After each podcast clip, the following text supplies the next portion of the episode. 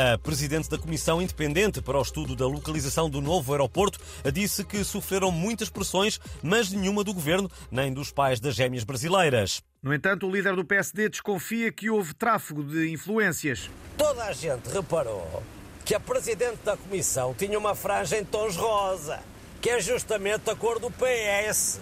Coincidência? Eu não me parece. Mas com o meu governo não vai haver pressões, vos garanto. Vamos fazer a escolha final usando o método científico de um dolitácara de amendoá, um segredo colorido, quem está livre, livre está. Olha, Alcochete, Alcochete já não é. Pronto.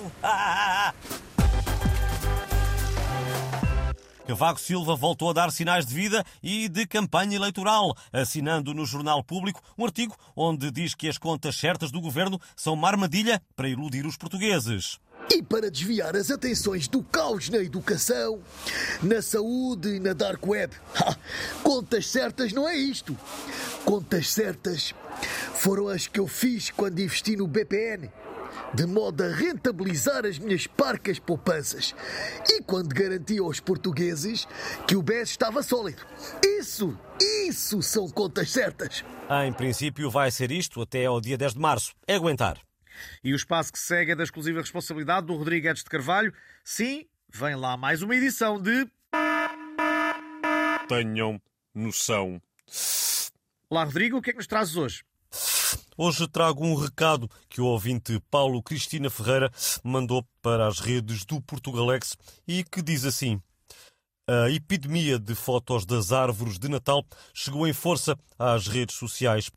É bem verdade, Paulo. Não sei quem é que disse às pessoas que nós estaríamos interessados em ver as suas árvores. E parece que em cada português, afinal, há, mas é um decorador de interiores. Uh, tenho visto muitas por acaso. Aos vossos avós foi pedido que fossem para a guerra. A vocês pedem-vos que nos poupem às vossas árvores. Eu quero lá saber se penduram bolas, renas ou bonecos do Fernando Mendes. Tenham noção.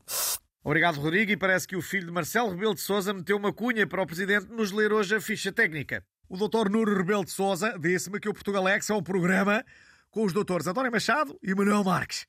Os textos são da doutora Patrícia Castanheira e a sonoplastia é do doutor Tomás Anori. Bom, o Portugalex nasceu no mês de maio, o que significa que é do signo Gêmeos. Bom, eu vou andando, eu vou andando. Adeus!